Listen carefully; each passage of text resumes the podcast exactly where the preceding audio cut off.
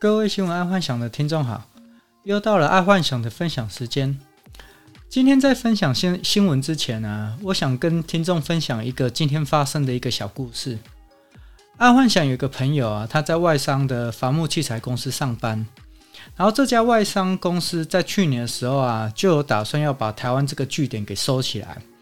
然后我那时候就一直鼓励我这个朋友说，如果这个外商真的要撤退，其实可以跟他们讲说，你想要当台湾的代理商，毕竟还是有固定的客源这样。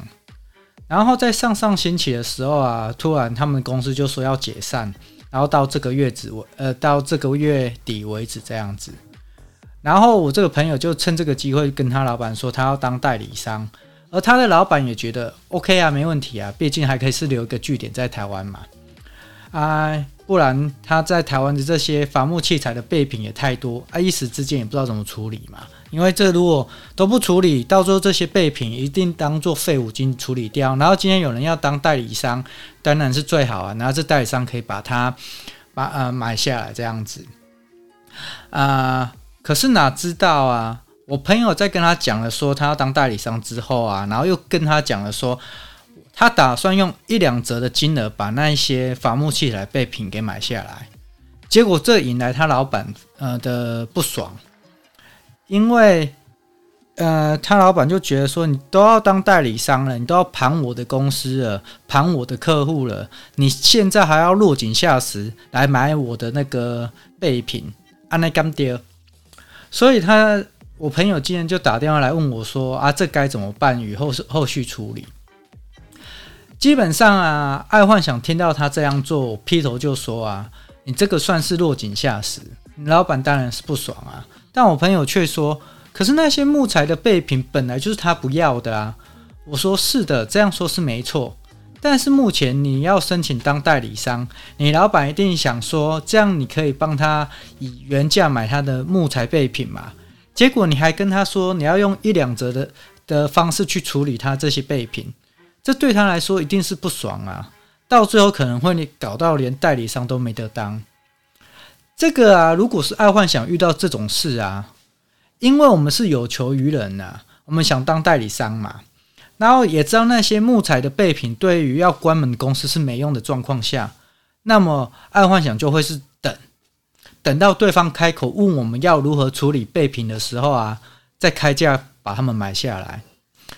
自己先开口啊，是落井下石；对方先开口啊，是帮忙对方处理问题。结局都一样，但最终结果会不一样。一个可能会老死不相往来，一个到老都会记得你帮忙过他。所以，这个是一个小小的在商业上的处理的美感。一个讲话的模式就可以改变一个人对你的观感啊！这个是。呃，爱幻想的一些小小的今天的一个心得，然后跟各位听众分享。以后如果有类似就是每天发生的一些商业小小心得，我会直接拿出来讲。我觉得这样大家会比较有感受。好，再来，我们开始进入我们今天的财经新闻。对冲基金 Archegos 破产，高盛全身而退，瑞信第二支第二季恐再亏近五十亿美元。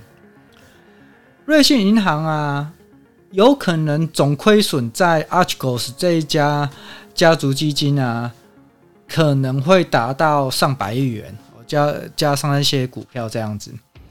但结果啊，亏了上百亿元，结果这个瑞信银行只有三个人下台，就是执行长、风控长跟股票投资经理下台而已。所以这也验证爱幻想昨天在 Podcast 有说过啊。当你欠银行一百万，你要怕；当你欠银行一千万的时候，你要逃。可是当你欠银行超过一亿的时候啊，基本上你就无敌了。干我跟你讲啊，今天 Archegos 倒了两百多亿，他能怎么样吗？没有啊，反正他继续过他的好日子啊。当然你说哦，会不会被 FBI 那一些调查？我觉得会嘛。但是钱到哪了？你不知道，因为真的是蒸发了这样子。好，再来运动新闻。球员到百万保险新贵，前 SBL 选手的成功经验。全球的职业运动员啊，在退休后破产啊，基本上这个这种例子是不胜枚举。因为从年轻到退休啊，他们都在打职业运动，但职业运动基本上寿命只到四十四十出头岁，基本上就不行了。所以往往啊，这些运动员没有第二专长，所以破产的机会是非常大。那有一些。拿着顶薪的那些超级运动员，他们背后都有一些家族办公室的人在处理他们的资产。但对于薪水比较低的人啊，基本上他们只能靠他们自己了。所以，就算是当职业运动员啊，还是要懂得投资理财。但最好不是去开公司啊，因为边打球边经营事业，那基本上，嗯、呃，应该是不可能。那那要做什么最简单？那其实就是在职业生涯的时候啊，去投资优良的龙头股。那在退休的时候啊，自然就有一笔不少的获利了。以运动哦，职业运动员来说，好，再来国际新闻。拜登与习近平双双出席气气候峰会，美国盼望可以夺从从夺回主权，然后宣布在二零三年那个碳排放减半这样子。拜登啊，直接直接在他的那个 FB 啊，直接讲说他要宣布二零三年他的碳要减半。这难怪台你要买欧洲的绿能公司了，毕竟要转型绿能，呃，或者是要拿到碳权，这以短时间来说买的最快的。但是以长远来说，如果中国跟美国都已经宣誓，这就代表啊。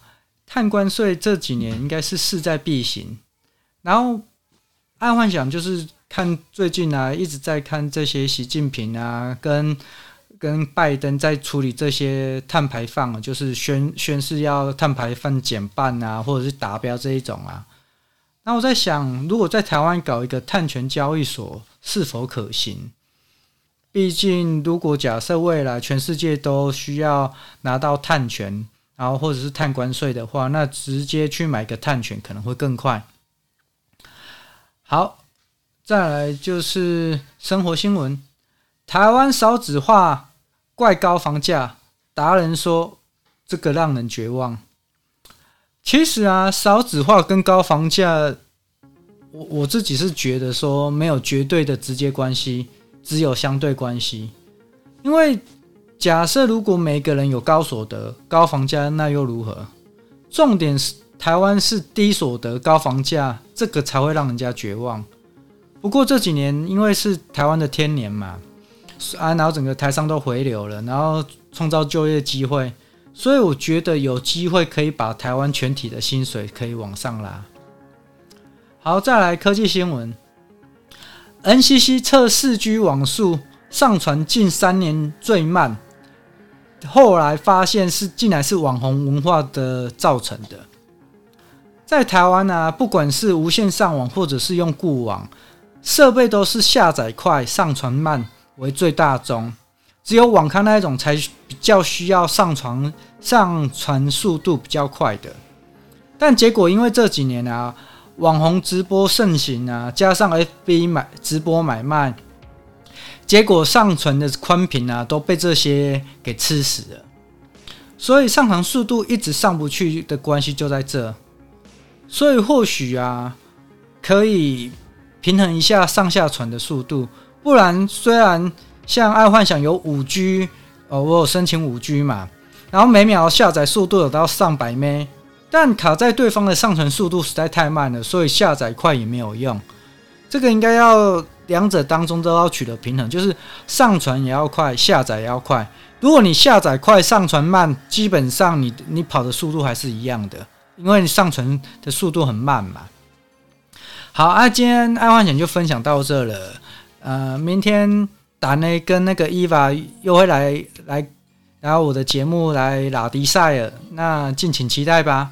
好，那记得帮爱幻想按赞加分享哦，加追踪好。晚安，拜拜。